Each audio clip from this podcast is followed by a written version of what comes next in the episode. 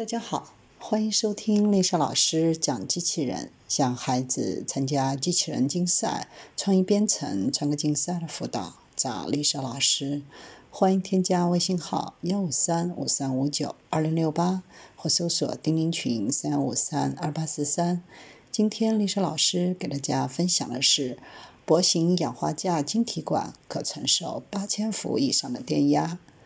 电动车的节能环保性能受到很多人的喜欢，但它笨重的电池和相关的动力系统却不那么讨人喜欢，因为它们占据了宝贵的货物空间。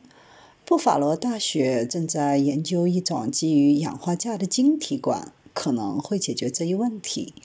这种晶体管可能会促进电子。电力领域更小、更高效的电子系统的产生，同时有助于提高电动车、飞机等的行驶里程。为了真正将这些技术推向未来，需要下一代的电子元器件，在不增加电力电子系统尺寸的情况下，能够处理更大的功率负载。晶体管也可以使微电网技术和固态变压器受力。研究团队一直在研究氧化镓的潜力，包括之前探索用这种材料制成晶体管。研究人员探索氧化镓在电力电子领域潜力的主要原因是一种被称为带隙的特征。带隙是指将电子冲击到导电状态所需的能量。使用宽带系材料制成的系统，可以比使用带系较低的材料制成的系统更薄、更轻，并能处理更多的功率。氧化镓的带隙约为四点八电子伏特，这使其成为超宽带系材料中的佼佼者，超过了硅。硅是一点一电子伏特，硅是电力电子器材中最常见的材料。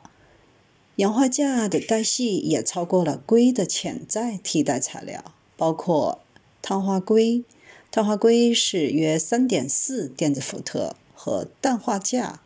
氮化镓是约三点三电子伏特。新型晶体管的一个关键创新是围绕着钝化进行。钝化是一种化学工艺，即在器件上涂上一层化学涂层，以降低器件表面的化学反应。为实现这一目标，研究人员添加了一层 SU- 杠八这是一种常用于微电子领域的环氧基聚合物。测试显示，这种晶体管在击穿前可以承受八千零三十二伏的电压，这比正在开发当中的碳化硅或氮化镓制成的类似设计的晶体管还要高。击穿电压越高，器件可处理的功率就越大。钝化层是提高氧化镓晶体管性能的一种简单、高效、低成本的方法。